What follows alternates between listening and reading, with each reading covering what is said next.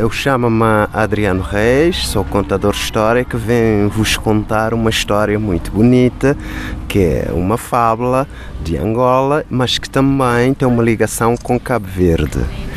Em Cabo Verde, como sabem, temos um prato tradicional que chama-se cachupa e Angola tem uma floresta muito gira que vive um macaco e uma tartaruga.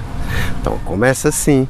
Eu digo história, história, dentro de ti, quem que está a ouvir vai responder fortuna do seu amém.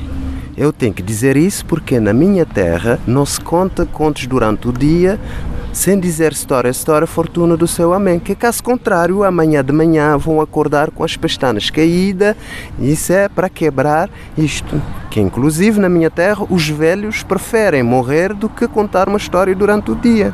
Tem que ser só depois do sol. História, história, fortuna do seu amém.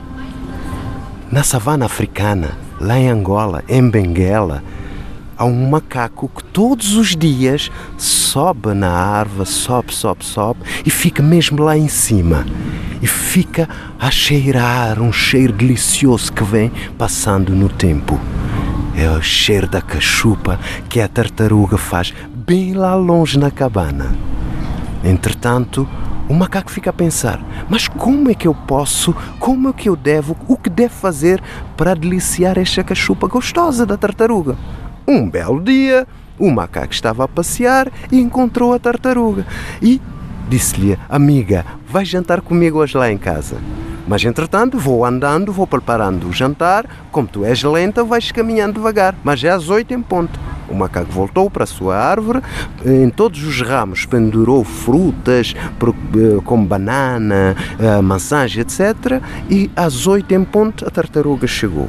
Chegou e o macaco voltou para ele. Deu-lhe as boas-vindas, entretanto disse: trepa, podes trepar a árvore e comes à vontade. O que que acontece? A tartaruga disse-lhe: Tu sabes que eu não sei trepar. E o macaco volta para ele e disse-lhe: Desenrasca-te, eu não tenho nada a ver com isto. O macaco come, come, come, come, come, come até ficar cheio. Depois de comer, a tartaruga disse: Comando as regras da boa educação, eu fiz-te companhia na mesma, já deliciaste, mas tem que ir embora. Entretanto, estás convidado para amanhã ir já almoçar na minha cabana. O macaco ficou todo ansioso e no outro dia, a tartaruga na cabana, à volta da cabana, havia muitas relvas secas e à volta da cabana queimou todas as, as relvas à volta da cabana, queimou, apagou e ficou cinzas toda à volta da cabana. Meio em ponto, a tartaruga tem a mesa pronta, a cachupa deliciosa, o macaco chegou, sentou na mesa e começou a comer. Entretanto, a tartaruga chamou-lhe a atenção: Deixa-me ver as tuas mãos. As mãos tinham cinza. Disse: Vais lavar as mãos e voltas cá para continuar. Mas acontece que toda a volta da cabana tem cinzas. O macaco foi, foi, voltou. Quando deu 50 voltas, pá, começou a chorar e disse: Amiga tartaruga, eu não consigo tirar as cinzas da minha mão. O que é que eu faço? E a tartaruga voltou para ela e disse-lhe: Sente-te. Foi buscar uma tigela com água.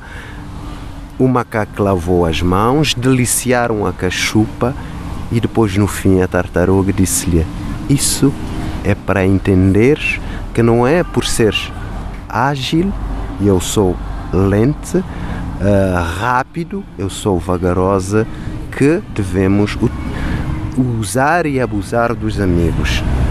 Isto, amigo ouvinte, é para perceberes a diferença entre o esperto e o inteligente. É, o resto da moral da história fica para a tua interpretação. História, história, fortuna do céu, amém.